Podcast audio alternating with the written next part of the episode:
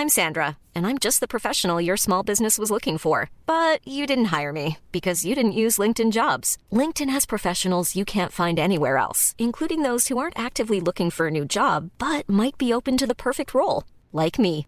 In a given month, over 70% of LinkedIn users don't visit other leading job sites. So if you're not looking on LinkedIn, you'll miss out on great candidates like Sandra. Start hiring professionals like a professional. Post your free job on linkedin.com/people today.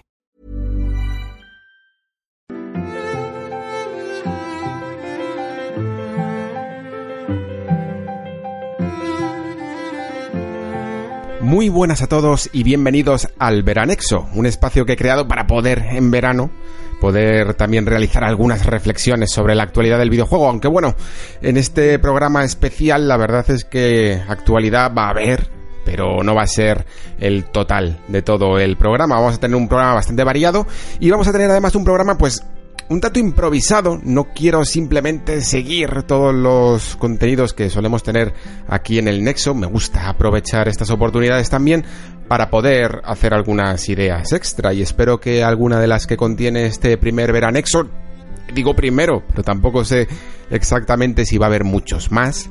Probablemente sí, porque viene la Gamescom y probablemente nos deje con alguna idea interesante, pero sí que me gusta explorar un poco más más allá, ¿no? de las fronteras que nos hemos marcado de momento en esta primera temporada del Nexo, de cara, por supuesto, a esa segunda temporada que ya va siendo inminente.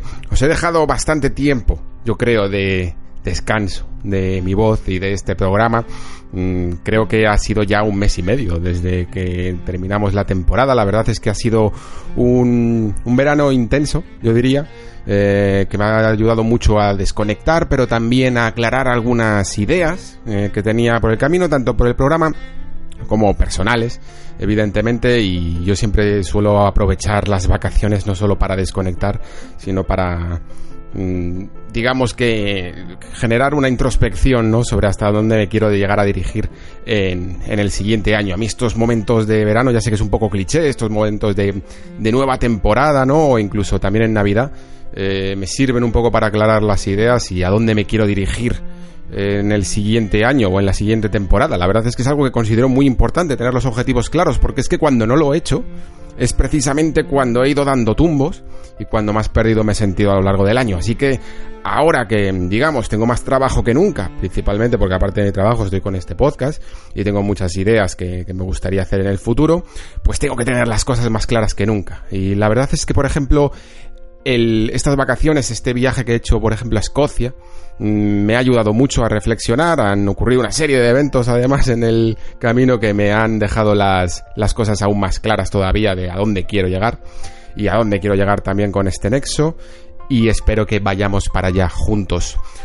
Como digo, este es un programa un poco más improvisado, así que tampoco me quiero mm, preocupar mucho sobre la edición o incluso sobre la adicción, o incluso sobre eh, la organización de los contenidos, porque quiero que sea un poco más improvisado. Así que me vais a perdonar si no marco tanto los tiempos como lo solía hacer en la primera temporada. No os preocupéis que simplemente por estar en este veranexo. En la segunda temporada todo volverá al cauce lógico y normal. Eh, comenzamos, si os parece bien, con una noticia eh, que espero que podamos desarrollar más en el futuro, sobre todo en la Gamescom, porque como sabréis, se ha anunciado a través de un tráiler bastante, bastante simple un nuevo Need for Speed. Parece que la marca por fin ha decidido regresar. Algo ha ocurrido, yo creo, con este juego en los últimos meses, porque la teoría es que podríamos haberlo llegado a haber visto. Lo lógico, de hecho, habría sido haberlo visto en L3 y sin embargo se saltó la cita. Yo no sé si es que no llegó a tiempo o a lo mejor incluso toda la vorágine, lo que siempre os digo, ¿no? Que ya me he cansado de repetirlo en el programa de que la vorágine del E3 muchas veces oculta ¿no? demasiados títulos eh, en pos de poner a la palestra otros y a lo mejor Electronic Arts para este Need for Speed lo que quería precisamente era que tuviera un poco más de relevancia y por eso ha, preferido el entorno, ¿no? El ambiente de la Gamescom que, que no va a tener a lo mejor tantos pesos pesados o tantas novedades como podían haber ocurrido en el E3, ¿no? Algo que a lo mejor Need for Speed necesita porque la saga yo diría que está tocada. Eh, yo diría que cualquiera que haya ido siguiendo más o menos los últimos eh, las últimas entregas de la saga eh, ya han ido por mal camino. Esta última entrega, de hecho, que se llamaba Need for Speed Payback, os, os, admito que lo he tenido que buscar porque ya es que ni me acordaba de cuál era el sobrenombre que tenía esta última entrega. Pues no salió bastante bien, principalmente porque era un juego bastante desestructurado en el sentido de que, de que intentó hacer una especie de marcha atrás cuando se enfrentó Electronic Arts con todas estas eh, polémicas acerca de su, de su política de, micropagos, ¿no? Que, que, le explotó en la cara y, y, prácticamente pues desestructuró todo este videojuego que si bien eh, luego intentó huir de ese sistema, como ese sistema ya estaba creado y programado para el juego, pues hacía que la progresión en, en sus misiones fuera tremendamente lento. Vamos, yo que siempre repaso bastante casi todos los Need for Speed, eh, a veces porque me toca analizarlo, verdad, en general porque me, me suele gustar un poco la saga, este último es que era, era inaguantable, porque el ritmo era muy lento y porque muchas veces te veías impedido por no tener la progresión suficiente, casi como lo que puedes llegar a ver en un juego de, móviles, ¿no? Que, que, no, que aunque tú tengas la habilidad, ¿no? O los reflejos o lo que haga falta en el, en el juego para poder avanzar, no puedes hacerlo porque tu personaje es relativamente débil, ¿no? Pues en este caso, en, en tu coche en Need for Speed Payback era también bastante débil. La cuestión es que Electronic Arts de nuevo ha vuelto a tratar eh, esta saga como esta entrega nueva, esta de Need for Speed Hit, como un vuelco, como una revolución en la saga, como una eh, como un reboot, ¿no? Y es que no sabría deciros ya cuál debe de ser este reboot, debe ser el tercero o el cuarto que podemos haber visto en la saga, porque desde el el último pudo llegar a ser ese Need for Speed, llamado a secas directamente Need for Speed, que ya sabéis, se centraba mucho en carreras nocturnas, ¿no? Que tenía esas eh, FMVs, bueno, no sé si se podrían llegar a llamar así, esos vídeos de acción real, ¿no? En el que veíamos a gente hablándonos un poco a la cámara. La verdad es que, visto desde la perspectiva de ahora, eh, no terminas de, de ser muy, de, de haber envejecido muy bien ese tipo de, ese tipo de juegos, ¿no? Eh, ni siquiera ya no hablando de los 90, sino, sino un juego que salió en pleno 2016. No termina de ser bien, da un poquito de vergüenza ajena en algunas de esas secuencias, la verdad. La cuestión es que este juego necesita, esta saga necesita al máximo una búsqueda de la identidad, una identidad propia, algo que lo defina, porque si no prácticamente eh, va a morir y está muy muy tocada. Eh, parece que como no, no es algo nuevo que dejen un par de años eh, entre juego y juego para que, para que mm, intenten renovar algunas de esas ideas, pero sí que es cierto que por lo menos por lo visto en este tráiler mm, no parece que hayan cambiado muchas. Eh, lo que parece es de nuevo pues otro Need for Speed y además un Need for Speed que sería el que le toca porque yo tengo mi, mi teoría que no creo que esté del todo desacertada que siempre hemos tenido un Need for Speed eh, digamos, como más luminoso, ¿no? Más, más de carreras incluso al aire libre, en, en entornos abiertos y naturales, y luego algunos Need for Speed más urbanos, más oscuros, ¿no? Centrados mucho en la noche, en las carreras policíacas e ilegales, y de, y de hecho, este Need for Speed Hit es lo que parece que toca.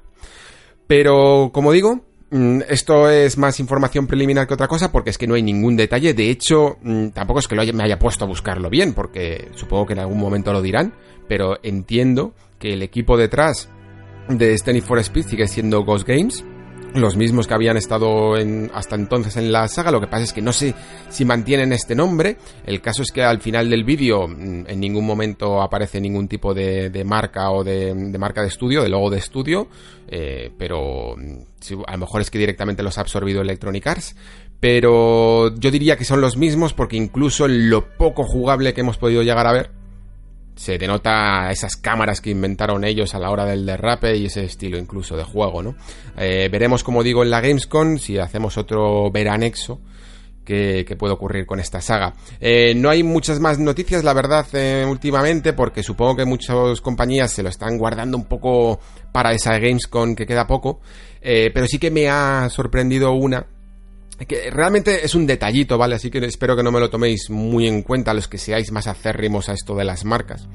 Que es que Phil Spencer ha reconocido que en Microsoft mm, se equivocaron con la forma de presentar Xbox One, que es algo que, bueno, no nos tendría que sorprender a alguno, pero lo que pasa es que he visto las declaraciones, sí que me ha sorprendido un poco la lectura que, hace de lo que ocurrió a principio de generación con la presentación de Xbox One por parte, ya sabéis, desde Don Matrix y de todo este TV, TV, Sports, Sports que tuvimos en el momento. Eh, si os, os, leo literalmente algunas de las declaraciones que ha hecho Phil Spencer para que veáis un poco por dónde voy. Eh, dice, sí, por aquel entonces eras un miembro, era un miembro del equipo Xbox, entonces era parte de un equipo de miles de empleados que trabajaban en la marca. Pero al final de cuentas solo hay un puñado de personas que acaban poniéndose frente a las cámaras en el escenario y hablan sobre las cosas. Puede haber una división con gente que empieza a preguntarse cosas como ¿por qué está diciendo eso? Eso no es el producto que estoy contribuyendo a construir o ¿por qué estamos haciendo esto? Eh, eso no es lo que creo que deberíamos de estar haciendo. Es decir, que dentro de la propia marca, dentro de la propia Microsoft, de la división de Xbox, ya había diferencias de opiniones a la hora de cómo promocionar el producto. Eh, la última declaración sigue. El feedback que recibimos de los empleados fue algo parecido a esto. Hemos estado trabajando muy duro durante dos años para tener listo el producto y otra persona está en el escenario durante la presentación y hace volar por los aires todo el buen trabajo que hemos hecho con una apuesta de largo que no coincide ni por asomo con el alma de una consola Xbox y con lo que nuestros clientes buscan de nosotros. Creo que el equipo sencillamente quedó muy decepcionado por los líderes de la empresa y yo diría que esa es la sensación que más escuché del personal. Tuve a gente muy afectada leyendo foros llenos de acusaciones, acusándonos de ser deshonestos con ellos o de tener malas intenciones. Y está muy bien este ejercicio de autocrítica, creo que debería de haber más. Creo que además es acertado en el sentido de que sí que es verdad que, que, todo lo que se ocurrió en el escenario era casi una pantomima, ¿no? Y que probablemente no definía al espíritu de lo que podía ser una consola, y además de una consola que en general siempre había tenido un espíritu hardcore, como podía ser Xbox, con, con todos esos mensajes aludiendo a un público más ocasional, e incluso a un público que no tenía que ver nada con los videojuegos, como una máquina que podías utilizar para ver la televisión o para ver los deportes. Y sin embargo, eh, yo creo que esto es algo que no debería haber sorprendido, que esta es la parte que me falta, digamos, o que echo de menos de las declaraciones de Phil Spencer, que es que la cuestión es que todo esto se podría haber detenido antes de haber llegado al escenario, porque si ese equipo que estaba construyendo la consola ya había visto que una buena parte de, de la memoria se estaba dedicando a otras cosas del sistema operativo que no tenían absolutamente nada que ver con los videojuegos, o se estaba dedicando a un hardware que era muy opcional y que, y que aunque había funcionado eh, económicamente había dejado un, un resquicio eh, polémico y, con mala fama, eh, realmente, como había sido el Kinect, creo que yo, eso eran cosas evidentes, eran pruebas evidentes que te tenían que haber hecho reflexionar sobre lo que estabas haciendo con tu propia máquina, ¿no? Y la máquina, más allá incluso de la, del marketing, que es una cosa, demostró otra. Y, probablemente no, eh, es así, demostró que tecnológicamente le faltaba un puntito para estar a lo que viene a ser el estándar, digamos, que se formó en esa generación. Es decir, muchos juegos no llegaban ni siquiera al estándar de resolución que podía llegar a, tener, a necesitar eh, para una generación de 1080p. Simple, muchos juegos se quedaban un poco por debajo, por ejemplo, de esa resolución o tenían más problemas a la hora de programar de programar en la consola, ¿no? Es decir, que todo este equipo de trabajo y quizá ese ejercicio de autocrítica no creo que haga no creo que esté mal eh, haberlo hecho al equipo de marketing, pero creo que en general toda la división de, de Xbox debe pensar en, hacer ese ejercicio de autocrítica, no solo el marketing, también la división de hardware, precisamente para no cometer los mismos errores en la siguiente generación. Y digo esto porque en la siguiente generación ya estamos viendo o ya podemos intuir eh, evidentemente todavía no lo podemos constatar porque todo esto no es que sean rumores, pero sí que hemos visto incluso un viraje de lo que se esperaba para la siguiente generación de Xbox con lo que últimamente salió en con lo que las últimas informaciones que tuvimos del E3 y me refiero exactamente para ser precisos a esas dos máquinas que iba a haber en el entorno de Xbox un modelo un poco más avanzado un modelo em, que, se llamaba en nombre en clave Anaconda y un modelo eh, un poco menor, ¿no? Que se llamaba Lockhart y que estaría mm, digamos, en un rango de precio más acorde con los estándares actuales, pero que tendría, que no llegaría a la potencia que podía desmarcarse Anaconda. Y esos dos modelos que prácticamente, si preguntas a mucha gente del sector, te decían que existían y que sobre el papel estaban dibujados y, y prácticamente configurados, ha habido incluso una vuelta atrás. Y ha habido una vuelta atrás porque se han dado cuenta tarde de que no puedes fragmentar en tu propia comunidad o en la propia generación a la... Eh, a los jugadores, más que a los jugadores, a las compañías, porque si obligas a las compañías a trabajar en dos máquinas eh, diferentes, eh, una un poco más potente y otra menos potente, estás poniendo el baremo en la, en la consola menos potente. Que eso es algo que nunca quieren las compañías eh, terceras a la hora de desarrollar, ni siquiera los estudios internos, porque lo que quieren es un, hardware único en el que poder eh, explotar al máximo. Al menos ese es el espíritu de las consolas. Si nos ponemos a poner modelos diferentes, con diferentes hardware y diferentes configuraciones, lo que estamos haciendo básicamente es trabajar en un entorno como los ordenadores. Y que cada cual se busque un poco las, eh, las habichuelas, ¿no? precisamente el espíritu de la consola es a través de un hardware único poder tener todos la misma experiencia. Y que haya, se haya dado cuenta tarde eh, Microsoft o Phil Spencer de ello, es precisamente un síntoma de, estas mismas declaraciones, de creer que el único error que hubo en la configuración eh, y en la creación de Xbox One fue a nivel de marketing, que lo fue y probablemente el más grave, pero que también tienes que estar preparadísimo, muy preparado a nivel de hardware a la hora de, qué vas a, a, desarrollar, ¿no? A crear, a qué producto vas a crear para los siguientes años. Porque es que los videojuegos por la manera en la que tenemos configuradas las generaciones, aunque esto evidentemente puede cambiar y mucha gente afirmaría que va a cambiar en ese concepto de Beyond Generations que el propio Phil Spencer dice de, que va a haber eh, consolas o, productos más allá de las generaciones, pero de momento lo que nos toca es apechugar con un producto durante seis años mínimo. Y si tenemos un solo producto durante seis años, lo mejor, lo que quieres es que sea lo mejor posible. Así que de nuevo, pues os digo, eh, no, os toméis esto como una crítica en el fondo, eh, simplemente es que me ha parecido cuanto menos curioso que Phil Spencer solo mm, vea una especie de autocrítica a la parte de marketing eh, de lo que fue el lanzamiento de Xbox One, cuando yo creo que todo el conglomerado de lo que fue la principio de generación de Xbox One eh, tuvo muchos problemas, tanto a la hora de, promocionar el producto, como a la hora de construir el producto, como a la hora de construir un catálogo y exclusivas y juegos para ese producto. Eh, creo que en el fondo en todo se podía ver un margen de mejora y, no se hizo.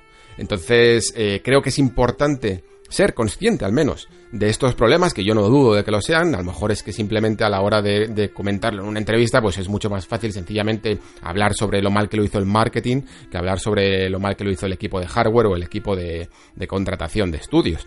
Eh, Además es que tenemos la prueba de que el propio Phil Spencer ha hecho mucho trabajo durante los últimos años para la adquisición de estudios internos precisamente porque son conscientes de estos problemas.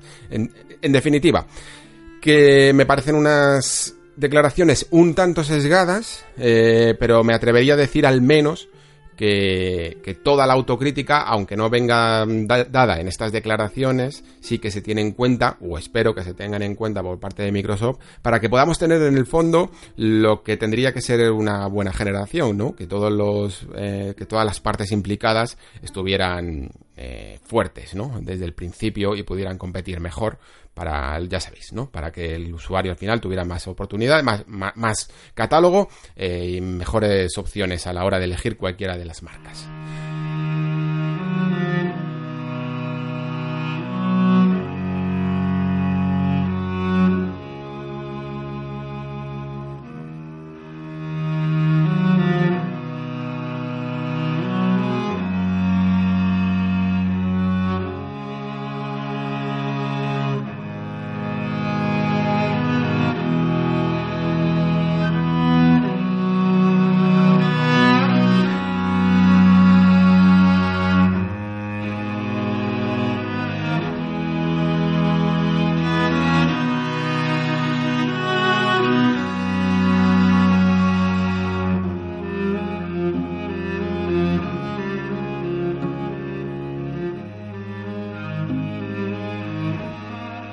Has seguido aunque sea un poco la figura de Kojima, aunque sea tan solo en redes sociales, pues habrás comprobado lo que, lo que todo el mundo conoce, ¿no? Pues que a Kojima le gusta mucho el cine.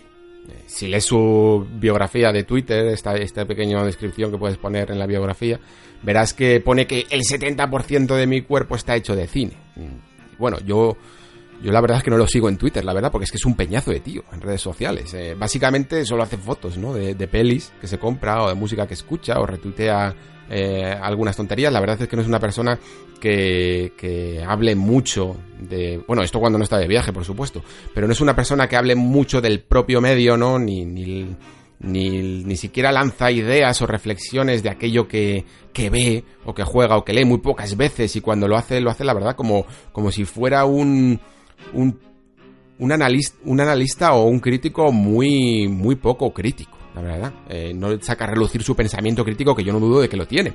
Pero de hecho, aunque sea un creador de videojuegos, que está hecho el 70% de, de cine, como él dice, lo que sí que creo es que es un tío muy leído. No me atrevería, por ejemplo, a afirmar cuánto, pero al menos lo suficiente como para tener ciertas inquietudes que, como digo, no las dice en redes sociales, pero sí que las plasma en sus obras. Y eso ya es decir mucho, la verdad, por, hilarlo, eh, que es decir mucho más que el 70% de los creadores de videojuegos. Independientemente de lo que nos cuente en Death Stranding, en lo que vaya a ser Death Stranding, que si todo sale bien, yo creo que puede ser perfectamente la entrada en la madurez del propio autor, Creo que en su etapa de Metal Gear nos queda claro que el Kojima, que en su momento, en, quizá la mejor bonanza de Metal Gear, tenía entre 35 y 45 años, más o menos la edad, cuando firmó los juegos más relevantes de la saga, estaba muy interesado en el siglo XX. Eh, como japonés además que es, también muy concienciado a la amenaza nuclear y de la guerra en líneas generales, ¿no? Pero quizás sea en Metal Gear Solid 3 y 4 donde deja más claras algunas de las ideas, incluso más filosóficas, sobre el totalitarismo, el pacifismo y sobre todo la, una cosa que no se habla tanto, la malinterpretación de las ideas, que son temas, que son los temas que quiero tratar a continuación.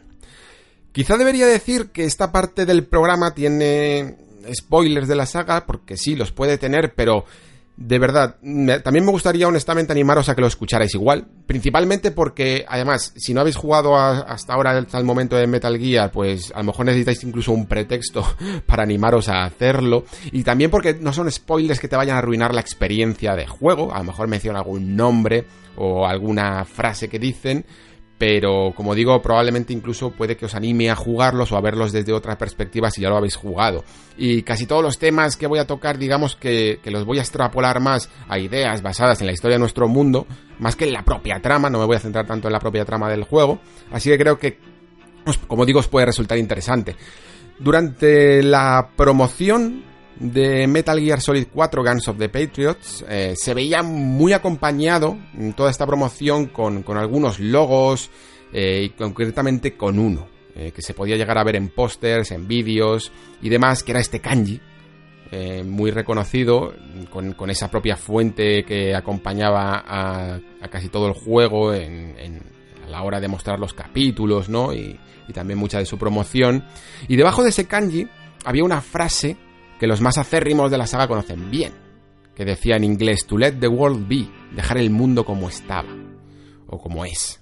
Bien, esta frase hace alusión a una de las últimas conversaciones de, que, se tienen en el juego de Big Boss con Snake, pero en, última instancia tiene que ver con lo que se ha denominado mm, la voluntad de The Boss, ¿no? Para los que no lo sepáis, The Boss eh, es este personaje que salía en Metal Gear Solid 3, que era la mentora de Big Boss, antes de ser este Big Boss, por eso se llama Big Boss, porque digamos que, el profesor, el, profesor, el presidente Lyndon Belloso americano, el que sucedió a Kennedy, eh, le dice en un momento, le dice, estás por encima de The Boss, así que por eso te concedo el título de Big Boss. Un soldado, entonces, The Boss es un soldado de élite eh, que participó en la Segunda Guerra Mundial y que tenía ese nombre por ser uno, de los mejores, ¿no?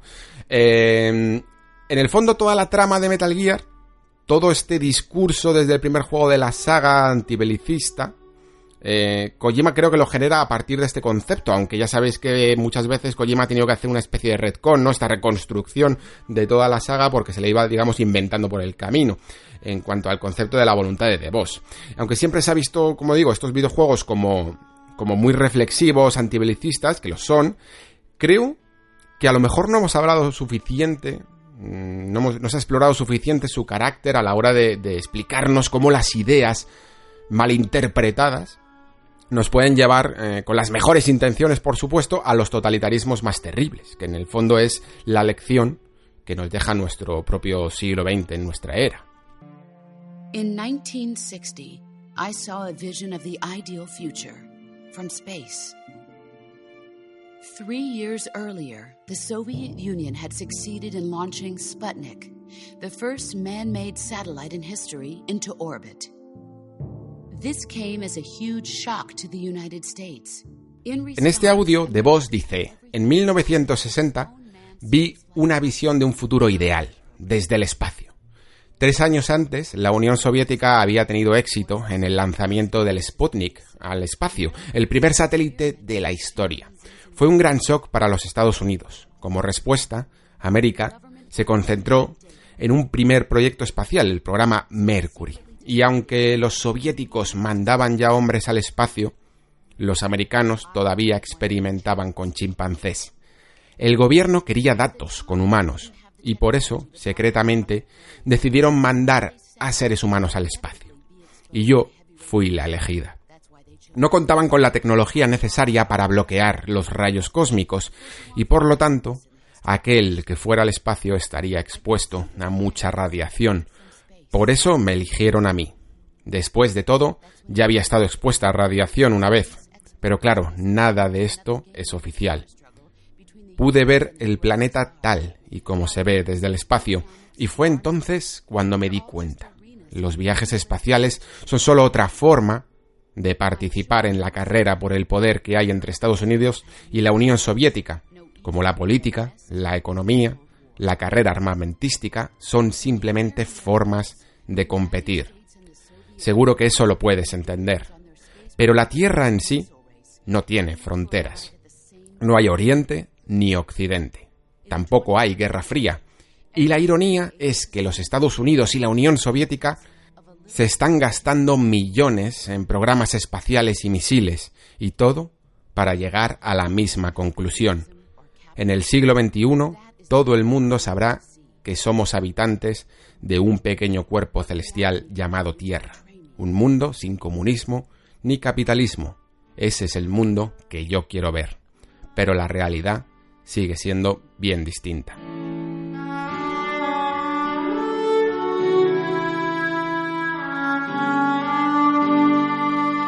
Este párrafo es uno de los que quizá mejor definen esto que he llamado la voluntad de Vos. Aunque claro, para, para, entender un poco la línea temporal del juego, pues tendríamos que hacer el ejercicio de pensar que la doctrina de DeVos era algo un poco más compleja, ¿no? Porque solo con este párrafo, pues quizá quedaría demasiado simple o un poco incluso ingenua, ¿no? Y, lamentablemente el juego no se detiene lo suficiente como para poder explicarla. Es de hecho una de las razones por las que creo que Metal Gear 5, ojo, como 5, que no hay ninguno. Ya sabéis que, los siguientes se llaman Peace Walker y el otro se llama V de Phantom Pain. Tendría que haber sido un juego sobre The Boss y su visión del mundo a través del conflicto de la Segunda Guerra Mundial. Esto es algo que evidentemente no digo yo solo. Creo que muchos de los mayores fans de Metal Gear habrían demandado esto. Y es que es curioso porque por aquel entonces ya sabéis que Kojima decía que, que, se iba a ir de Konami, no hacía más que amenazar con ello, y que, y que iba a dejar pues al equipo solo, eh, y existen declaraciones que dicen directamente, no sin un poquito de arrogancia por su parte, que, que este juego no se hizo, este juego sobre la Segunda Guerra Mundial, no se hizo porque el equipo que iba a dejar atrás no estaba preparado. Pero en fin, esa es otra historia. La que nos ocupa ahora viene más con esto que, que digo que es la voluntad de Vos, que también es un concepto que no me, no me he inventado yo, que se llama así. Un mundo, como ella misma dice, sin fronteras, un futuro, digamos, humanista, en el que los seres humanos pues, se diesen cuenta de que todos forman parte de una gran nación. Es decir, sería una especie de globalización positiva, eh, basada en el respeto, la tolerancia y la convivencia pacífica. De este videojuego y, y este discurso es donde se forma la guerra del futuro entre dos personajes distintos, ¿no? Uno es, sería Big Boss, eh, y otro sería cero.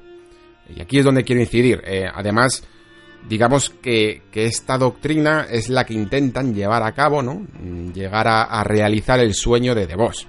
Y como digo, esto es precisamente lo que me interesa porque creo que lo que merece la pena explorar es cómo a través de una filosofía idealista, ¿no? Se puede llegar al totalitarismo. Las dos visiones que sacan tanto Big Boss como Zero provienen de la misma fuente, eh, de Boss, y ambas de una malinterpretación, yo diría, de las palabras, ¿no? De sus palabras. Mientras que Big Boss crea grosso modo, un grupo de soldados sin fronteras, una suerte de mercenarios que... Esto hay muchas dudas sobre ello, mucho debate sobre ello, pero yo lo que diría es que lo que pretenden es estabilizar los conflictos bélicos, es decir, mm, influir en ellos de manera que ninguno eh, sea más poderoso que otro, intentar mantener una balanza para que ningún lado se hiciera del todo con el poder en el otro caso, en el otro lado, tenemos a Cero, que directamente lo que hace es crear un gobierno más en la sombra, ¿no? Que controla absolutamente todos los aspectos del mundo. Y además lo hace con, con inteligencias artificiales. Pero bueno, eso es otro tema, aunque también muy interesante. Esta idea de la malinterpretación de los ideales no se la ha inventado Kojima. Mm, por, eso es tan magnífica, probablemente, porque es algo que directamente supera la ficción. Eh, precisamente lo que, lo que dio pie a los estados totalitarios que tuvimos en el siglo XX. A finales del XIX, por ejemplo, Friedrich Nietzsche, quizás sería uno de los eh, nombres más representativos de esto, ¿qué hace? Eh, proclama la muerte de Dios, ¿no? Y más fuerte aún que nosotros lo hemos matado. Es decir, el ser humano ya no puede o no debe guiarse por los designios divinos, ¿no? Sino que debe encontrar su propio camino. Y además urge a ello, porque, porque la muerte de las creencias religiosas eh, trae consigo una de dos, eh, en su modo de ver, el totalitarismo o el nihilismo. Es decir, cuando te sientes desamparado, puedes llegar a caer en algunas de estas dos doctrinas. Y, y esto qué quiere decir? Pues que la humanidad podría bien sacrificar su propia libertad en pos de que el Estado controlase todos los aspectos de la vida, que es básicamente el totalitarismo, o directamente no creer en nada lo que literalmente significa nihilismo, no creer en nada. Nietzsche, de hecho, acierta doblemente porque predice el totalitarismo del siglo pasado y también del presente. Como seguimos sin haber resuelto, digamos, esta cuestión existencial, pues nos encontramos un poco de nuevo mirando a ese abismo de, de o bien del nihilismo y por supuesto de un, de un potencial o peligroso futuro totalitarismo, perdón. Eh, solo hace falta que, encendáis la tele, ¿no? O que os paséis por la, cualquier red social de opinión, pues para ver que seguimos un poco con el mismo dilema. Eh, seguimos perdidos un poco como especie, no hemos aprendido mucho de estas lecciones del siglo XX y por lo tanto podemos seguir cayendo en, en sus errores, ¿no? En sus consecuencias. Y llegados a este punto, todos sabemos lo que pasó con Nietzsche, que, es que fue utilizado eh, por el nacionalsocialismo alemán para alimentar su ideología, ¿no? Eh, bueno, todo esto contribuyó, de hecho, buena parte de su hermana, ¿no? Al rescatar o incluso modificar, ¿no? Algunos de los principios del filósofo, porque ella misma formaba parte de la corriente nazi, vamos, que ella misma era nazi, pero es que tampoco esto era de decir mucho en la época, ya que la gran mayoría de la población apoyaba el régimen. Y aquí tenemos que recordar que todas las ideas de los regímenes totalitarios están conformadas siempre por esa creencia, ¿no? De que pueden cambiar el mundo a mejor. Así que volviendo un poco a la voluntad de De ¿no? Nos encontramos con el mismo caso que los regímenes totalitarios del siglo XX en las figuras de Cero y Big Boss. No solo de Cero, ¿eh? sino de Big Boss también. Dos visiones que, que han malinterpretado totalmente las ideas porque, y esto a lo mejor os sorprende a algunos, los filósofos e intelectuales y sus grandes ideas en todas las épocas pueden llegar a ser verdaderas armas de destrucción masiva, lo siguen siendo. Eh, incluso aunque no los conozcas, puedes verte influenciado por otras personas que sí que lo han leído y te influencian a ti. Eh, y como digo, pues se pueden convertir en verdaderas armas si, si no son interpretadas correctamente. y eso creo que es exactamente lo que vemos a lo largo de buena parte de, de toda la, recta final de juegos de la saga, ¿no? Y en especial en, Metal Gear Solid 4. Ahora bien, hay una frase al final de este juego, de Guns of the Patriots, que es, yo creo, clave, ¿no? Y, que no solo es clave para, para, esta gran redención final de los personajes, sino que, que es clave también para comprender un poco más la filosofía de Kojima, porque ya llegados a este punto, creo que podemos constatar que la voluntad de Boss es... Eh, vamos, que la propia filosofía de Kojima se asemeja bastante a la voluntad de Boss. Digamos que el mensaje que quiere trasladar el autor lo hace a través de la voluntad de The La visión yo creo que es prácticamente la misma, o al menos muy parecida a la que podría llegar a compartir Kojima en esa época, ¿no? Yo no quiero asumir que no ha evolucionado desde entonces. Eh, y es aquí donde volvemos entonces a ese kanji del que he hablado antes, cuando al final del videojuego Big Boss dice, Boss, tenías razón, no se trata de cambiar el mundo, sino de hacerlo mejor para dejarlo como estaba. De respetar la voluntad de otros y creer en la tuya propia. ¿No es eso por lo que luchabas? Y esta idea es muy interesante, principalmente porque.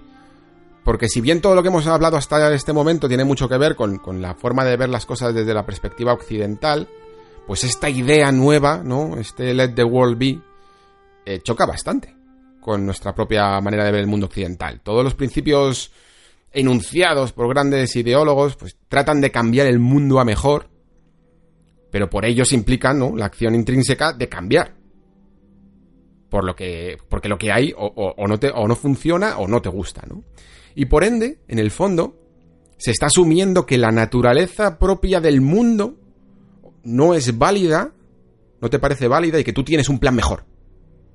Básicamente eso es cambiar el mundo. Y aquí entramos en arenas un poco movedizas porque todos podemos, digamos, asumir que hay cosas que merece la pena ser cambiadas, ¿no? Eh, pero el problema siempre es el mismo. Que quién posee la verdad, ¿no? O quién, quién tiene la capacidad para, hacer, para cambiarlo, ¿no? Para, para cambiarlo a mejor. Lo que dice aquí Kojima es que cuando tú no dejas que el mundo evolucione por vías naturales, tú estás decidiendo, por tanto, qué es mejor y qué es peor para el mundo. Y lo más probable, además, es que cometas verdaderas atrocidades por aquella, para, aquellos que no comparten tu visión. Y esa es la forma por la que el idealismo incluso el utopismo puede llegar a, desembocar en un totalitarismo atroz. Y los totalitarismos funcionan esto sería una idea que, aportaría eh, la filósofa Hannah Arendt en su obra Los orígenes del totalitarismo, cuando la gente está dispuesta a sacrificar su propia libertad por la seguridad, básicamente. Es decir, cuando el terror inducido, el miedo, paraliza tanto a las personas, eh, todo se convierte en, una perspectiva tan inseguro, tan incómoda, ¿no? Eh, tan aterradora. Por, por eso tiene tantas influencias el terrorismo en la época actual eh, como digo, paraliza tanto a las personas que prefieren incluso renunciar a sus libertades en pos de una supuesta protección del Estado. Básicamente, eh, también esto lo que quiere denunciar es que el totalitarismo no solo depende de un grupo de personas que se alzan con el poder, sino que muchas veces, que, digamos que la, participación individual de todas, las de todas las personas que conforman ese pueblo también inciden en ese auge del totalitarismo. Y eso es algo con lo que hay que tener mucho cuidado, porque aterrorizar a la humanidad es algo relativamente fácil de conseguir. Y lo sabemos todos porque sabemos perfectamente que cualquier persona puede coger una furgoneta, ¿no? Y, y generar un caos monumental en una ciudad. Generar miedo en la gente hasta el punto de aterrorizarla o incluso cabrearla y que se defiendan, pues es precisamente una de las lecciones que, que deberíamos haber aprendido en el siglo XX. Así que entonces, ¿qué propone Kojima? para volver a hilar con el juego. Pues bien, antes he dicho que esta idea de dejar el mundo como estaba no es muy explorada en nuestra civilización occidental.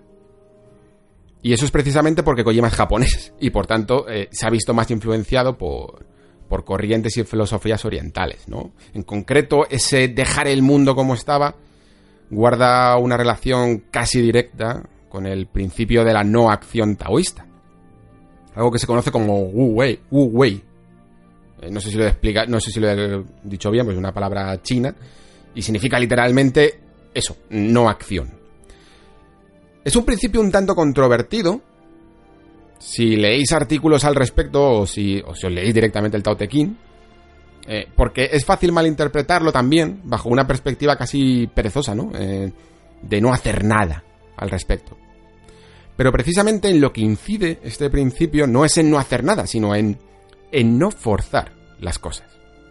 No hay mejor manera de explicarlo, simplemente que dejar que las cosas sucedan eh, de forma natural, ¿no? Orientando a, la comprensión sin acelerar los procesos ni anteponer sobre todo tus propios intereses, ¿no? Ahí es cuando ya caes un poco en el ego y, y estás forzando las cosas. Creer en el fondo, en el Wu es creer en un cierto orden natural que va armonizando, un orden natural de las cosas que se va armonizando y al que no se debe confrontar directamente.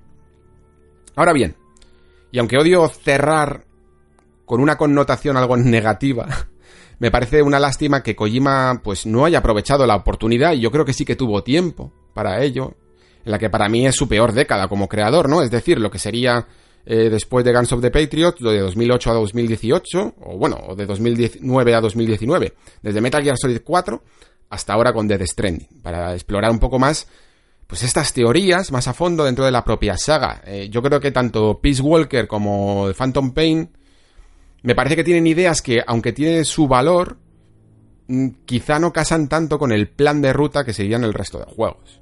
Eh, vamos, que se van un poco por otros derroteros, pues probablemente por otras inquietudes que tenía el autor en su momento. Y digo que es una lástima porque es precisamente la exploración de la voluntad de The Boss, bajo estos pretextos que, hemos comentado, un mundo más allá de las ideologías, la armonía, del principio de la no acción y la malinterpretación de las ideas, lo que creo que merecía un videojuego en sí mismo para, digamos, cerrar completamente el círculo. Porque sin ese juego y sin esa exploración de las ideas, lo que hay queda un poco pobre y casi atribuible pues a un Kojima un tanto ingenuo, ¿no? Porque, por ejemplo, esa visión del mundo vista desde el espacio, un mundo sin fronteras, pues es una idea muy romántica, muy utópica, eh, pero que a efectos prácticos cuanto menos necesita de muchos matices, ¿no? Para que no resulte casi infantil enunciarla. Pero aunque Kojima no haya explorado este territorio, y ya nunca lo haga, porque podemos decir con casi total seguridad que Metal Gear está más que acabado, aunque sigan las voces conspiranoicas de que, de que si Death Stranding es Metal Gear Solid 0 y demás. Creo que al menos nosotros sí que podemos completar los huecos en nuestra cabeza. Incluso adaptar algunos de estos temas ya no solo a los sucesos pues, que ocurrieron durante el siglo pasado, sino también en el presente, ¿no? En primer lugar, y creo que la lección más importante es que la sombra del totalitarismo eh, siempre está presente. De hecho, si os fijáis en el juego, eh, digamos que la Segunda Guerra Mundial ya ha acabado. Y, y, aún así, la sombra, ¿no? A partir de la Guerra Fría, por supuesto, pero la sombra de ese totalitarismo futuro que luego crea eh, la guerra económica y, la guerra de, de, las PMC, ¿no? De las compañías militares privadas que, que vemos en Metal Gear Solid 4, forman casi una tercera guerra mundial. Digamos que no es un fantasma del pasado. No debemos ser tan incautos para creer que, que ya no se puede caer. Por supuesto que se puede caer y el hecho de que pensemos que, está, que es algo superado eh, es casi un, eh, una consecuencia de que hemos aprendido muy poco sobre ello. Y también que las ideas, eh, por muy idealistas que puedan llegar a ser, muy bonitas, en pos del beneficio de la humanidad, ¿no? Siempre pueden también dar lugar a la malinterpretación. Y esto es algo además que los filósofos y humanistas de, todos los siglos, pero sobre todo del siglo XX, sabían muy bien, y por ello tenían mucho cuidado y casi el deber moral, ¿no? Eh, de detenerse inmediatamente si, si la exposición de sus ideas se podían llegar a ver utilizadas para fines oscuros, ¿no? Por eso siempre, incluso dentro de la filosofía, se aplica el método científico en todos los campos humanistas siempre que tengamos una idea hay que atacarla por todos los lados para comprobar si se sostiene o puede dar lugar a otras implicaciones, ¿no? Y creo que es un buen resumen de la saga Metal Gear eh, el de que nos incita sobre todo a pensar en estos temas. E, en el fondo, el nombre de Snake, eh, el nombre de Big Boss, siempre ha estado como atado a la leyenda, ¿no? Todo el mundo que, lo conoce lo, lo, ve como una leyenda viva y nosotros como jugadores nos sentimos increíblemente atraídos por esta figura, no solo porque mole el diseño del personaje, sino por, por todo lo que conlleva su nombre, ¿no? Y todo lo que hemos hecho controlándolo. Eh, Snake es que simplemente mola, pero el hecho de que estemos llevando a lo largo de toda la saga a alguien, a un personaje, que o bien mm, se termina convirtiendo en un tirano por la malinterpretación de estas ideas, en el caso de Big Boss, o bien se convierte en una marioneta por no ser conscientes de las mismas, nos dice mucho a nosotros como jugadores, pero, pero también como individuos, evidentemente. En esencia, nos dice que tenemos que investigar más, ser más conscientes y que en ese proceso tenemos que luchar constantemente para no corrompernos por el camino, ni imponer nuestra voluntad a los demás.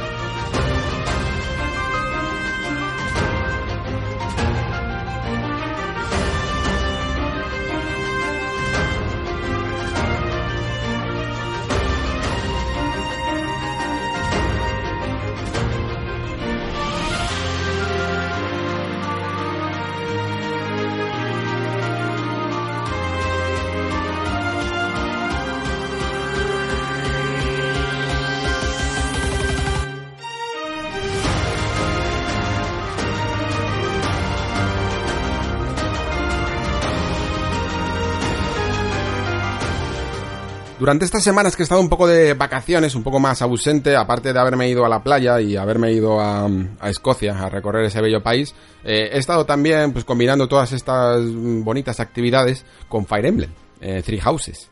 Eh, la verdad es que es un juego que tenía muchas ganas de que apareciera porque ya os comenté, creo, en alguno de los últimos programas de la temporada que mi relación con esta saga había sido un poco tortuosa porque yo sabía, digamos, que me iba a gustar, pero a la vez no había conseguido lograr terminar ningún juego, pues por algunas apetencias del destino o a veces eh, por porque me habían metido en algunos callejones sin salida sin saber un poco cómo terminar. el que más el que más llegué a avanzar fue, si mal no recuerdo, Fire Emblem Awakening y creo que me propuse mm, metas demasiado altas a la hora de ponerme el juego ya no solo en modo clásico sino en una dificultad en la dificultad elevada y terminé en una especie de bucle en el que no conseguía pasar de una misión porque, claro, era en el fondo muy novato en la saga, no había eh, subido de nivel bien a, los personajes. A la vez el juego era un reto, sobre todo para una persona que no tenía mucha experiencia con él. Y a la vez no quería sacrificar a ninguna unidad por el camino. Eso es una especie de, límite que nos ponemos todos los jugadores, ¿no? O al menos casi todos los jugadores, sobre todo a la hora de utilizar el modo clásico de la saga. Y eso me hizo no avanzar. ¿Qué quiero decir con todo esto? Pues que aunque he jugado a... De hecho, a, bastantes juegos, porque he jugado un poco a, a Fire Emblem Radiant Down the Wii, he jugado a Awakening, he jugado a, a Fire Emblem Fates y ahora he jugado también a Three Houses. Eh, y he toqueteado un poco algunos otros, pero, pero la verdad es que no mucho, ni, ni siquiera merece la pena la mención, le podría llamar ni jugar. Pues lo que quiero decir es que evidentemente no soy un experto en la saga, que esta digamos que sería mi experiencia más completa con el juego y que por ende eh, os animo a, todos los que sí que lo seáis, a que sí que lo, habéis jugado mucho a la saga, a que seáis un tanto indulgentes conmigo, ¿vale? Que si cometo algún error en lo que voy a decir o, o tengo alguna idea que pueda llegar a estar equivocada, pues que seáis lo suficientemente benevolentes como para corregirme con con respeto, ¿vale? Eh, porque principalmente no es mi intención ni siquiera hacer una crítica del juego como fan de la saga, sino como descubridor de la misma, ¿vale? Como, como dirigida también incluso a personas que podrían llegar a interesarse por ella como yo por primera vez, pues por la misma razón que Switch ha, ha llegado, ha llevado a, muchos jugadores por primera vez, ¿no? A esta saga, eh, que no tuvieron o que no jugaron en Nintendo 3DS, fue, que fueron las últimas entregas. Y lo primero que he detectado de este Three Houses es que casi se podría haber llegado a llamar algo así como Fire Emblem Cross Persona. Eh, si me lo permitís. Porque no sé, no sé si os acordáis de ese experimento de lucha que fue Capcom vs SNK. Bueno, Capcom vs SNK es más famoso, a lo mejor es menos famoso, que también hubo su, su contrapartida que fue SNK vs Capcom. Y parece que aunque no se hayan llamado así, eh, es lo que ha sucedido entre, eh, entre Atlus y, Nintendo Intelligent Systems. En el sentido de que hubo un juego, hubo un JRPG llamado eh, Tokyo Mirage Sessions, eh, FE, de hecho, que básicamente se podría haber llamado mm, Persona o Shin Megami Tensei Cross eh, Fire Emblem, porque lo que hacía era cruzar un poco estas dos sagas, pero digamos que la primera que tenía el nombre era un poco la que llevaba el género, ¿no? Era un JRPG porque los Shin Megami Tensei o la saga Persona eran, eran JRPGs. Y en este caso, digamos que es un Fire Emblem, pero es que es más persona que nunca. Eh, aunque evidentemente siempre ha habido relación con los personajes, por lo que yo he podido jugar, siempre he visto una relación con los personajes, pero creo que ese ajuste a un sistema de calendario, a un sistema por días, a cómo desarrollar las actividades por día, a qué eliges y con quién eliges pasar el tiempo, es algo muy, muy perteneciente a esa saga del P-Studio. El juego está dividido en dos partes. Yo diría, por lo menos en la experiencia que yo he tenido, que para que os hagáis una idea, por si habéis seguido más o menos el mismo camino, eh, yo he elegido a las Águilas Negras, que sería la, la jefa de la casa, sería Edelgar, ¿no? La chica, los otros dos son Dimitri, si no me equivoco, y uff, ahora no me acuerdo de la casa amarilla, me vais a perdonar. Y el caso es que mm, es uno de los caminos que creo que ha elegido más gente eh, que tiene una, una peculiaridad que es que luego se vuelve a dividir en dos. Creo que los otros dos caminos, si no estoy mal, eh, si no estoy errado, no se dividen, pero en el caso de las águilas negras puede haber una división. Y digamos que en esta división yo he cogido... No sabría cómo decir esto, sin, sin spoilers, pero he cogido el camino a lo mejor más, más extraño, no sé si más canónico, pero, pero el que está más afín a la propia casa, a las águilas negras, para que os hagáis una idea. Y creo que con esto he conseguido solucionar las papeletas sin haber dicho ningún spoiler. Eh, la cuestión es que ese es un poco el camino que he seguido, aunque Aún así, gracias a una partida guardada, digamos que en esa división última que os he comentado, también he podido ver un poco, no llegado al final, pero un poco del camino de, de, lo que hubiera pasado si hubiera tomado otra decisión. Eh, la cuestión es que entonces el juego está dividido en estos dos grandes capítulos, ¿no? Una parte, digamos, sucedería de una forma un poco más tranquila, en lo que viene a ser la vida del monasterio, en el que las tres casas eh, pueden llegar a convivir juntas y aprender un poco juntas, aunque muchas veces te preguntas qué están realmente aprendiendo. Eh, y tienen algunas maniobras, ¿no? Incluso algunos ejercicios eh, bélicos entre ellos y otras veces pues tienen que, luchar contra entidades oscuras o contra bandidos o cualquier cosa mientras que están en esa etapa de estudiantes, ¿no?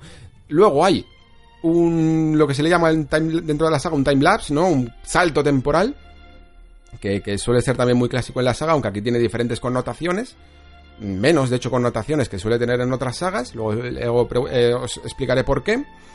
Y en, el, y en este caso, digamos que el juego se centra menos en esa vida, en ese calendario, en ese sistema de, de, la, vida diaria de, de, los personajes, combinado con, con las partidas propias de juego táctico, ¿no? Por turnos y se centra quizá más, un poco más en la historia general, no tanto en las relaciones y sí más en los conflictos bélicos entre las casas, que digamos que en ese momento es donde todo se lía parda. Entonces, eh, esta división entre los dos capítulos me parece demasiado, no, no forzada, pero sí que cambia completamente la, la, rutina del juego hasta el punto de que es casi natural que tengas predilección por una o por otra. Y de hecho, yo pues cuando jugué, que jugué tarde porque, bueno, en el grupo, tarde no, jugué desde el día uno. Lo que pasa es que mis compañeros, en los que estoy en algunos grupos de WhatsApp, pues ya son periodistas, ya habían jugado desde hace semanas y digamos que ellos ya me habían comentado un poco todo este tema.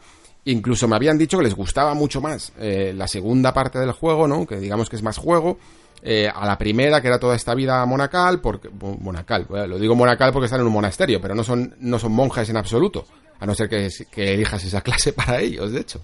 Eh, la cuestión es que les había gustado más la segunda parte porque la primera puede llegar a, tener un ritmo mucho, mucho más lento, es mucho más persona, digámoslo así. Tampoco me vais a perdonar que diga persona, porque no es a lo mejor el mejor concepto, pero creo que es una manera fácil y comprimida de explicarlo, ¿no? Es un poco más eh, las relaciones sociales, ¿no? Las interacciones que puede haber entre, entre tu personaje y los distintos personajes con ellos mismos, ¿no? Entre las distintas casas. Ahí más o menos en esa etapa de tranquilidad se van poniendo todas las bases, se van construyendo eh, todo el tablero de juego Y luego, en la segunda parte, como digo, es donde se lía parda y quizás sí que es cierto que el ritmo de combates acelera. Entonces, mucha gente ha detectado que esa primera parte eh, tiene un ritmo mucho más lento y la segunda parte es mucho más eh, Fire Emblem tradicional en el sentido de que hay muchos más combates y menos historia. La cuestión es que evidentemente la primera parte tú eliges un poco hasta qué punto quieres que la historia avance, porque hay un modo de exploración, se llama así, tú eliges, digamos, eh, a la hora de preparar las semanas que quieres hacer en cada, en cada semana siguiente, y cuando directamente eliges combatir, o eliges descansar, o eliges un seminario, el tiempo avanza increíblemente rápido, pero como elijas exploración, te puedes tirar, y hablo perfectamente de una hora, hablando con todos los personajes y realizando tareas completamente nimias, eh, como buscar objetos perdidos para dárselos a los personajes y poder mejorar las relaciones con ellos. Y yo, que vengo mucho del JRPG, pues aunque soy consciente de que estas tareas son completamente estúpidas, no sé por qué tengo muy configurada la cabeza para realizarlas casi todas. Así que he, dedicado mucho tiempo a realizar encargos completamente inocuos y tareas completamente estúpidas. Pero dentro de lo que cabe, digamos que he participado del sistema de juego que, me ha propuesto a la hora de mejorar las relaciones con los personajes, aunque no sea dentro del juego, en mi cabeza, yo he hablado mucho con todos los personajes del juego, porque es que cada persona que me salió un bocadillito de hablar, iba directamente a hablar con ellos. ¿Y esto qué significa? Pues que los he conocido muy bien. No solo a los miembros de mi propia casa, sino a todo el maldito monasterio a todos los personajes que se podía hablar, hasta el guardia que había en la puerta, me lo conocía perfectamente. Y esto, en mi caso, ha tenido un profundo impacto en la partida. Y ha hecho, de hecho, que a mí, al contrario de, de muchos de mis compañeros, no quiero decir todos, pero muchos de mis compañeros, me ha gustado más esta primera parte porque, en parte, Primero, explota mejor todos los sistemas que propone, es decir, eh, todo este sistema de, misiones secundarias, todos estos combates de entrenamiento, todo está confeccionado para que el monasterio esté lleno y de manera tranquila. Cuando se lía parda y se forma la guerra, te dedicas a la guerra. No te dedicas ni a devolver objetos perdidos, ni a hablar con los personajes, ni a hacer misiones secundarias. Todo va mucho más rápido. Se, te encargas más de combatir y de mejorar las unidades y menos de hacer vida en el monasterio, ¿no? Entonces, yo creo que este sistema que se ha creado en la segunda parte, pues directamente se tira por un puente, o sea, se suicida. No hay ninguna razón para, más allá de, de intentar mejorar un poquito eh, las relaciones sociales con los personajes, de hacer tareas secundarias y además es que ni siquiera tienes tiempo de ellas. Muchas de esas relaciones o muchas de, no, no puedes ni siquiera llegar porque o no tienes el nivel de, de, profesor suficiente o el nivel de confianza o se han largado del monasterio algunos con los que había sido fomentando la relación y entonces no tiene ningún sentido continuar. Por ello, me ha gustado más la primera parte, creo que está más medida, aunque entiendo perfectamente las críticas al ritmo. Se puede hacer un ritmo completamente lento, quizás sí que es verdad que tenía que haber habido eh, más combates, pero más que, que número de combates, quizá lo que tendría que haber habido son combates un poco más complejos, eh, que te ayudaran a prepararte mejor y a dar más sentido a, esas, a fomentar las relaciones entre los personajes y a prepararlos, ¿no? Creo que esa sería quizá la forma de verlo correcta. Eh, lo que sí que es cierto es que la historia en sí, que te cuenta, tanto en la primera parte como en la segunda, es que es bastante floja.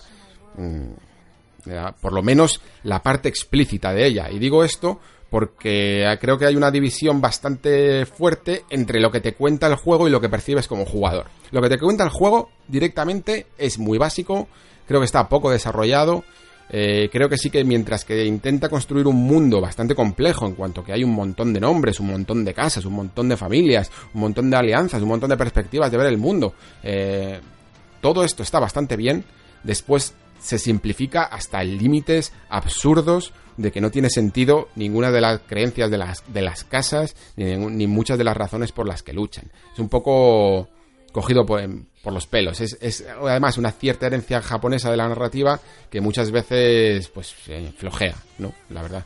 Lo que pasa es que los, japoneses eh, tienen una magia a la hora de hacer ciertas cosas que, no, que muchas veces te preguntas si lo hacen a posta. Y es que, si bien la historia explícita, como decía, es bastante floja, si participas en todas estas actividades que te ha propuesto el juego, como he comentado yo antes, de hablar con todos los personajes, tomar el té con ellos, buscar en los objetos, hacer que se fomenten las relaciones para poder ver diálogos extra, generas una relación casi familiar con estos personajes, que luego cuando llegamos a esa segunda parte en la que las casas se enfrentan entre sí, genera un choque de efecto muy fuerte en ti como jugador. Porque esa persona con la que has estado tomando el té, esa persona con la que te ha confesado sus, sus miedos, sus preocupaciones o su forma de ser, que suelen ser bastante arquetípicas, pero en el fondo agradables de, de ver o de escuchar, terminas matándolos. Pero matándolos a sangre fría. En plan, en un turno, pim pam, y desaparece. Y, claro, no, no quiero afirmar que este sea el primer juego en el que ocurre esto, pero sí que creo que gracias a esa fase primera del monasterio en el que en el que se te permite más que nunca tener una relación y el tiempo suficiente para relacionarte con esos personajes, creo que consigue implícitamente un efecto poderoso, muy muy poderoso, a la hora de, de ver la realidad de la guerra. Creo que ese en el fondo es el, el, gran tema. Que, no, que, ni siquiera el juego, siendo de guerra, toca realmente en los diálogos, pero que tú puedes sentir en tus carnes. Que aquellos amigos que hiciste, de repente se convierten en enemigos y mueren a tus manos. Es un efecto muy poderoso para un videojuego. Creo que es algo, de hecho, que se debería de, de explotar más en los videojuegos. Me parece una idea buenísima, pero buenísima. Y ha habido momentos en los que he, de verdad, he, llegado a tener eh, algunos, eh, algunas relaciones con algunos personajes muy guays, de que un personaje tanto por el diseño estético, que hay algunos muy buenos, como por la manera de comportar, que era muy risueña o muy tal, eh, muy atractiva, pues, me gustaban y los he matado. lo cual, de verdad que choca mucho y te hace cuestionarte muchas cosas sin necesidad de diálogos. Creo que esa es la mejor parte del juego, sin ninguna duda, en lo que tiene que ver con el aspecto narrativo del mismo. Em, lo curioso además es que eh, yo creo que el juego sí que es consciente de ello, por eso hablaba antes de lo de la magia japonesa, que parece que a veces no son conscientes de cuando consiguen estas cosas, pero creo que sí que en el fondo es consciente, porque muchas veces cuando, hay, cuando llegas a esa segunda parte, muchos personajes, mola mucho hablar con ellos, porque se, te das cuenta de que están obligados a elegir. Están obligados a elegir incluso en contra de su voluntad, aunque por simplemente por alianza a una casa, porque es la casa que les ha cogido para, para enseñar, porque no tienen por qué pertenecer ni siquiera a ese territorio. muchas veces son gente, son plebeyos, ni siquiera son nobles, y simplemente pues conforman una alianza con esa casa para, para aprender en el monasterio, pero de repente, cuando las casas se dividen, se ven envueltos y no, y no se les permite tener una actitud neutral ante los acontecimientos. Se les obliga, digámoslo así, a coger una de sus ideologías. Y les ves muchas veces, hablas con ellos y tienen verdaderos remordimientos por lo que están haciendo. Porque, claro, no quieren. No quieren luchar contra. contra sus anteriores amigos, ¿no? Y, en cualquiera de las casas que elijan, van a tener que hacerlo, ¿no? Así que como digo, pues me ha parecido un planteamiento muy interesante, lo he disfrutado muchísimo. Eh, lo que pasa es que también creo que, puede llegar a, a, producir, o sea, que, no está exento de errores, vaya, que eh, la historia, como digo, eh, explícitamente en lo que tiene que ver con la conspiración de estos seres oscuros y tal, o incluso el propio conflicto bélico religioso está un poco cogido por pinzas, no termina de darte todos los detalles, y luego además es que mm, ocurren dos factores, que es que eh, los lazos que tú llegas a crear y con mucho que, llegas a, incidir para, fomentar las relaciones entre estos personajes, muchas veces no terminan dándote una recompensa eh, muy grande.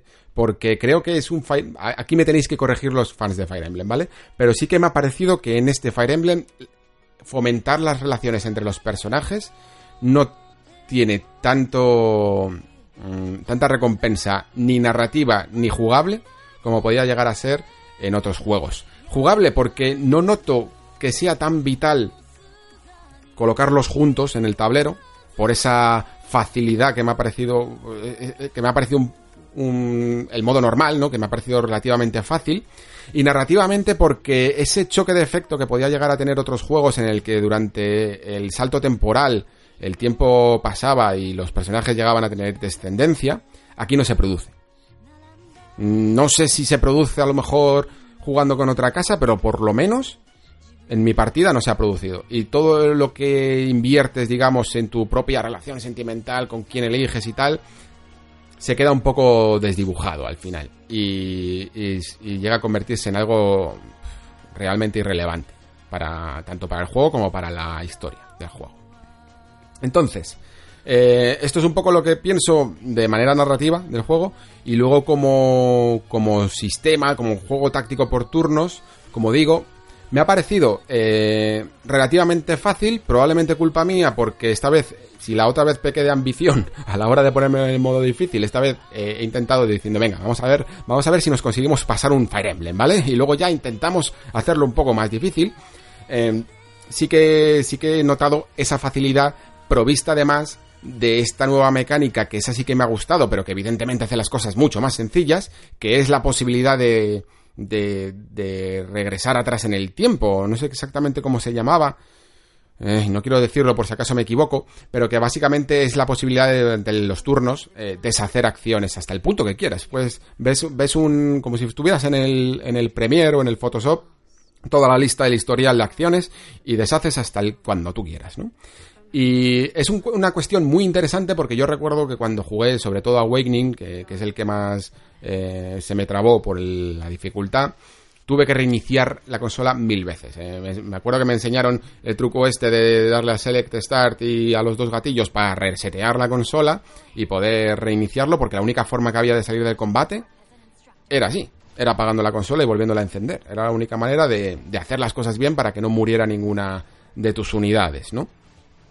Y más allá de la dificultad, que ya, como digo, mm, quizá, quizá debería de dar una oportunidad en difícil, sí que eh, lo que me ha parecido algo más extraño o algo que, que quizás sea lo que más se debata en el futuro es si la estructura del juego, que creo que es algo que invita mucho a mm, revisitar, a rejugar, es algo que ahora mismo da un poco de pereza, ¿no? Porque tú acabas tu campaña, que aunque me habían dicho a mí que duraba como 80 horas, a mí la realidad, y mira que he ido despacio, os he comentado que hablaba con cada maldito personaje del juego, eh, me ha llegado a durar creo que 47 horas, no mucho más, ¿eh? no he llegado a las 50, ni por asomo, y, he jugado con una casa, y la conclusión que he sacado es que, como digo, eh, el juego llega a un punto en el que te deja relativamente insatisfecho con el final, deja muchos flecos por cubrir,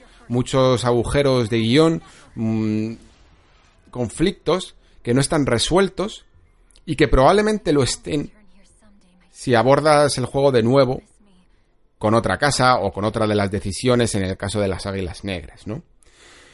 Y claro, dices, muy bien, pues voy a empezar otra vez.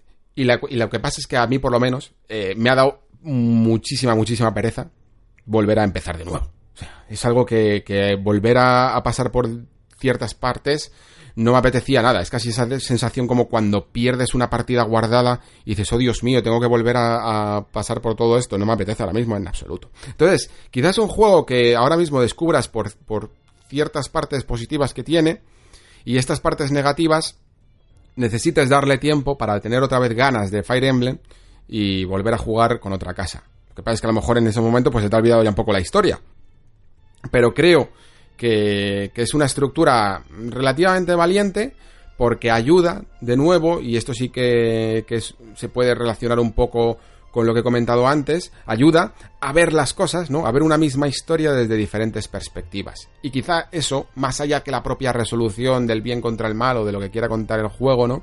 Eh, pueda llegar a ser mucho más interesante. Lo que pasa es que obliga, y mucho, a rejugar partes incluso que son muy iguales. Porque eh, lo que sí que tengo más o menos claro es que aunque juegues con otra casa, vas a tener que pasar por muchos momentos iguales, por ciertas batallas repetidas y por ciertas conversaciones con personajes en las que no te van a revelar prácticamente nada nuevo, ¿no? Entonces, esa mezcla entre tener que escudriñar las partes que quieres jugar porque son nuevas de las partes que tienes que repetir, se puede llegar a hacer un poco cansina.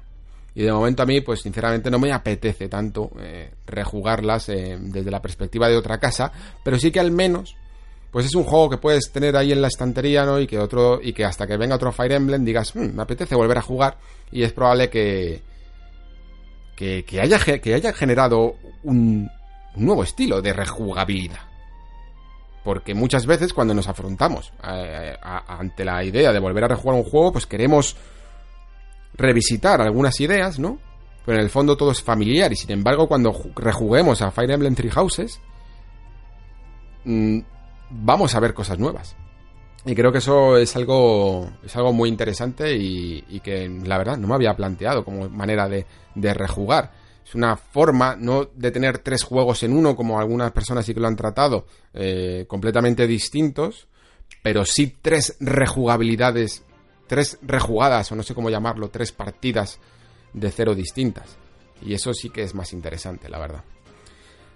Como juego en sí, como parte ya más de mecánicas, de, de tanto del tablero de juego de las batallas como en la parte de mejorar a los personajes, mm, es donde menos me atrevo quizá a incidir por el hecho de no haber tenido mm, tanta experiencia no con la saga, pero sí que noto eso que se decía de que el triángulo de armas se había diluido un poco más y que entraban más factores en juego. Eh, sí que se llega a ver que aunque esto también estaba en otros juegos de la saga, pues que hay unidades que son claramente más débiles contra un determinado tipo de armas o un determinado tipo de unidades, pues las corazas, las monturas y las, unidades mágicas, ¿no?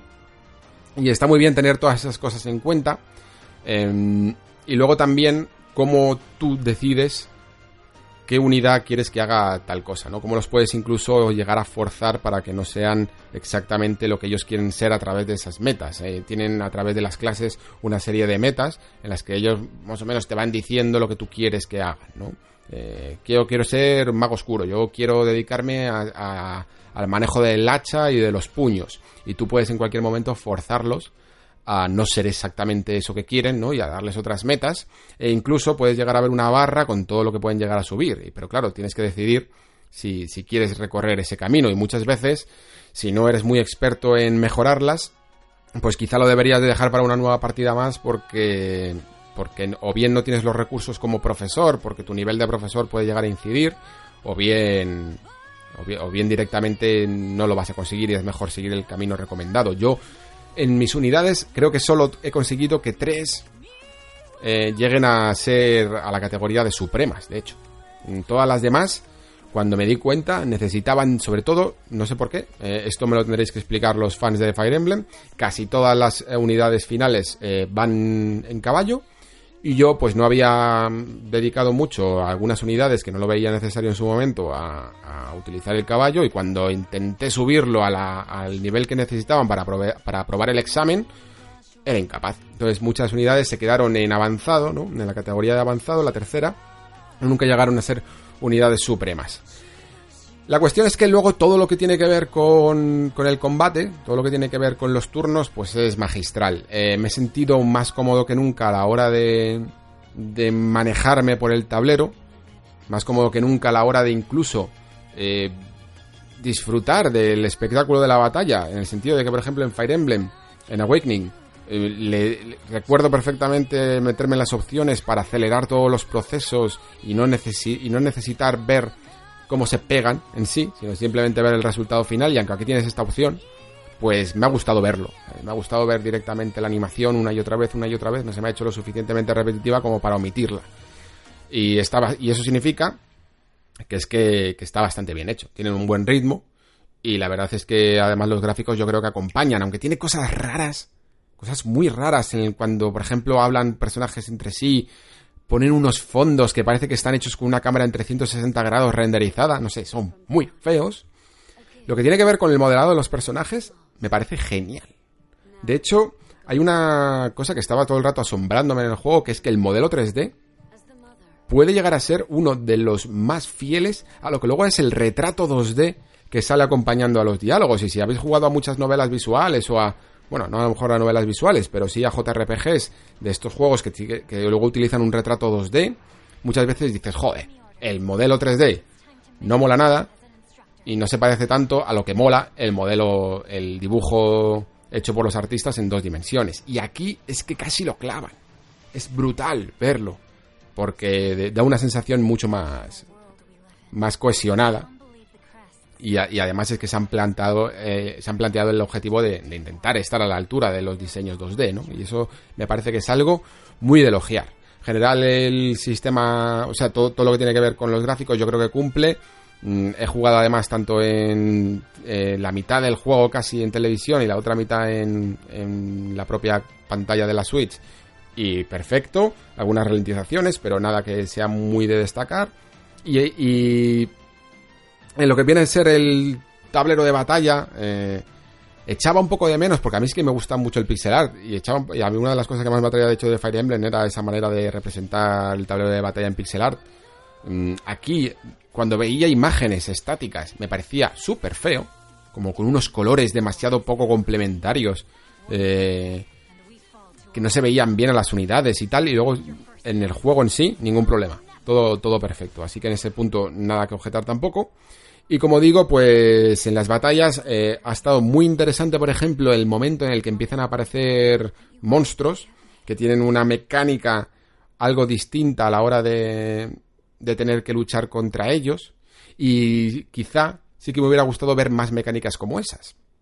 Creo que toda la manera de, ir fomentando las unidades está muy bien, aunque quizá, como he dicho antes, un poco más de dificultad habría sido necesaria para, para dar sentido a toda la progresión de unidades, tanto en entrenamiento como en relaciones sociales.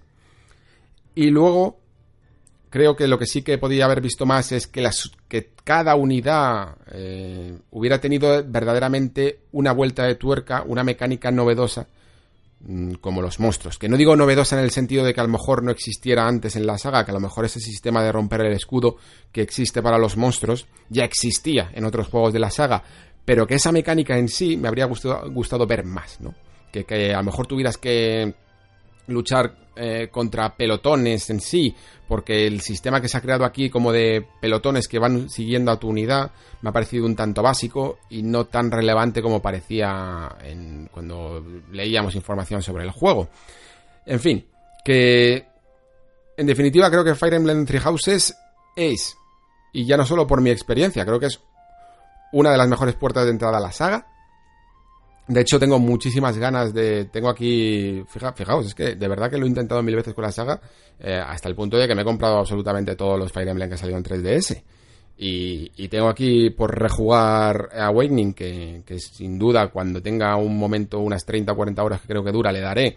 Y también me gustaría darle a ese otro tipo de manera de ver la saga que es eh, Fire Emblem Echoes, ese último que salió para, para, 3DS, porque por lo que he oído tiene una gran historia, aunque a lo mejor tenga eh, mecánicas un poco más limitadas, pero sí que tiene una gran historia.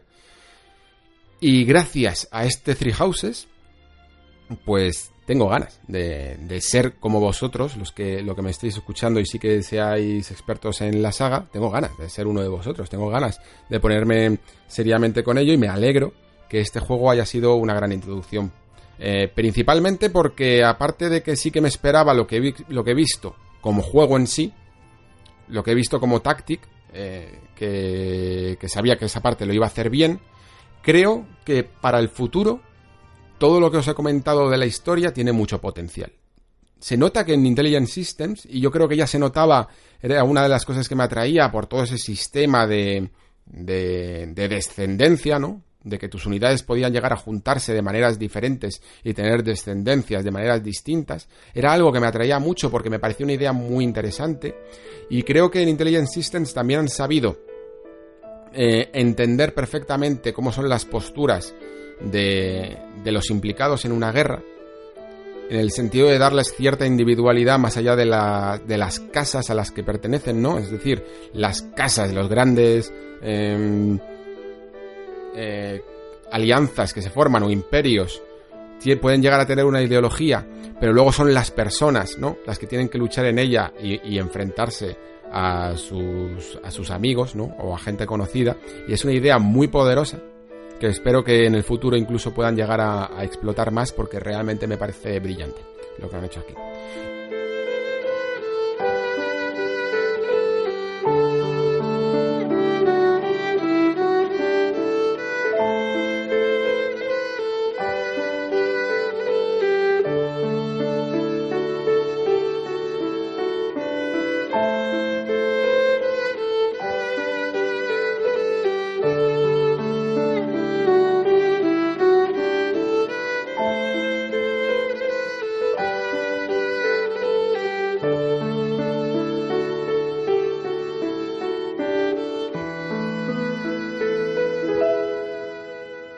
Bien, pues con esto cerramos la crítica, la pequeña crítica de Fire Emblem. Un juego que yo diría que es recomendado, muy muy recomendado en el catálogo de Nintendo Switch. Y también cerramos el Nexo, este veranexo de, de hoy, que habéis podido escuchar. Espero que os haya parecido interesante. Espero que os haya parecido sobre todo interesante quizá esa parte que me he marcado un poco más distinta a los contenidos habituales sobre el totalitarismo en la saga de Metal Gear Solid, que era algo que quería hacer, la verdad, porque son a mí me gusta mucho reflexionar sobre no sobre no solo sobre el medio, no solo sobre el videojuego, sino sobre todo lo que aborda el videojuego en sí, ¿no? Y cuando hay un juego que se nota que quiere hablar sobre el problema, sobre la condición humana, ¿no? Pues es que yo lo devoro, es que me encanta. Porque me da mucha envidia de otras artes, ¿no? Como la literatura como el cine, que tienen quizá más preponderancia a hablar de esto, ¿no? A, generar grandes, grandes obras sobre las que reflexionar. Y los videojuegos, mm, digamos que, hay, dos, hay dos tendencias, evidentemente, y a mí me encantan también las dos. Una que es la pura diversión, ¿no? La, la pura, eh, el puro entretenimiento en las mecánicas y en el diseño del juego y otra que es un poco la, narrativa, la historia, pero sobre todo lo que nos puede hacer reflexionar. Y cuando, como por ejemplo en Fire Emblem os he comentado, mezclan las dos, cuando consigues a través de mecánicas de juego, a través de un sistema, crear una idea en el jugador, hacer que el mismo llegue a esa reflexión sin necesidad incluso de diálogos, ni de planos, ni de tal, pues ahí es donde creo que realmente pueden llegar a brillar los videojuegos y es una parte de las que más, más disfruto de, este medio sin duda alguna. Así que espero que vosotros también la, hayáis disfrutado. Y espero también que la podamos llegar a tener eh, como contenido a lo mejor en futuros nexos. Esto me lo tenéis que comentar vosotros. Este programa ya pues lo hacemos un poco entre todos, ¿no? Es más democrático que totalitario, o eso espero. Y sin más, pues me despido hasta no sé cuándo. Porque mm, la verdad es que se me está comiendo un poco el tiempo, en el sentido de que sí que me habría gustado hacer otro veranexo, ¿no? Me, gusta, me habría gustado hacer dos, uno con este Fire Emblem y tal, y estos contenidos, y otro un poco con la Gamescom, eh, y probablemente la Gamescom incluso se me va a juntar con esos primeros juegos de la temporada como iban a ser eh, Control y Astral Chain, que sí que me habrían gustado traerlos al Nexo y yo espero que, que los traiga. Sobre todo Astral Chain, Control todavía tengo que pensar un poco si consigo si me parece lo suficientemente interesante como para tratarlo, o al menos por el tiempo. Es que hay veces que cuando se juntan varios juegos, pues no voy a poder jugar a todos, evidentemente. Tenemos también otros temas que solucionar aquí en, para de cara a la temporada 2 del Nexo, como son eh, la formación de algún tipo de comunidad. Eh, lo he estado reflexionando durante estas semanas y creo que de momento la mejor manera va a ser crear una especie de grupo de Discord eh, me decanto por ella porque todo lo que hemos ido hablando sobre Telegram, sobre blog, sobre Patreon y tal, de momento algunas eh, o no bien o bien no tienen las suficientes herramientas como me gustaría, o bien el tema de Patreon, que ya sé que algunos de vosotros me lo habéis eh, comentado, que, que puede llegar a ser una oportunidad real. De momento me parece demasiado compleja y, y la verdad es que compleja en el sentido, os lo explico mm, perfectamente, por si acaso es que estoy equivocado y alguno me puede sacar de la duda, pero es que si yo ahora mismo me pongo a hacer un Patreon, es probable que perdiera dinero, principalmente porque entiendo, es que yo para mí esto es un poco nuevo para mí, porque yo nunca he tenido un tipo de, de sistema así en mi vida, pero entiendo que toda la gente que tiene un Patreon es autónoma. Y entiendo que ser autónomo significa eh, tener que pagar una cuota de autónomos. Y como yo no soy autónomo, pues es probable que esa cuota de autónomos terminara siendo más abultada que lo que pudiera recaudar el Patreon. Así que para darle dinero al Estado entre todos, pues mejor no le damos dinero ninguno, ¿no?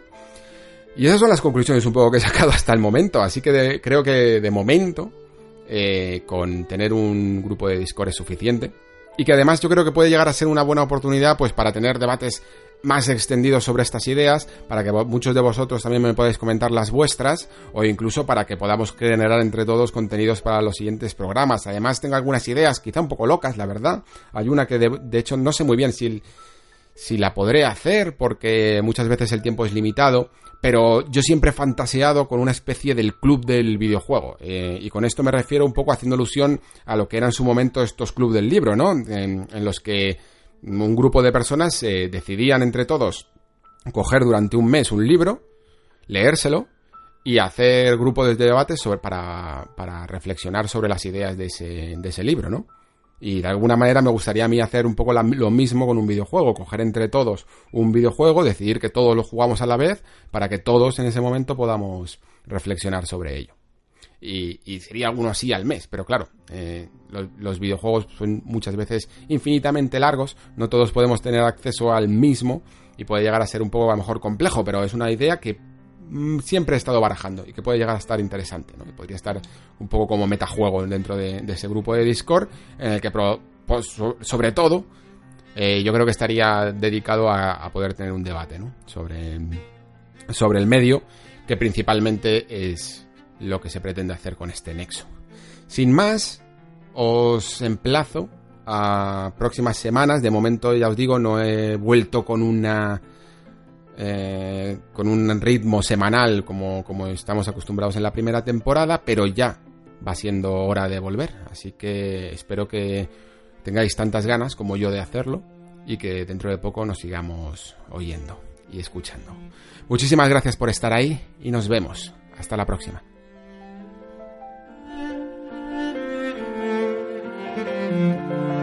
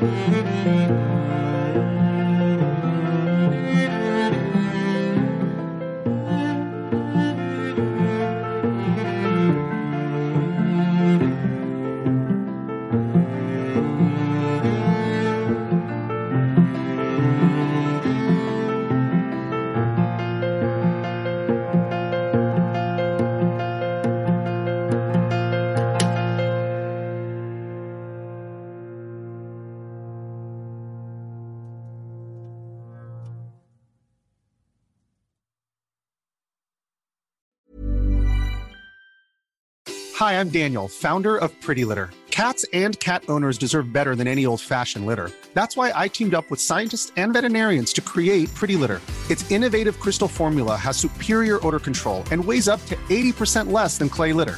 Pretty Litter even monitors health by changing colors to help detect early signs of potential illness. It's the world's smartest kitty litter.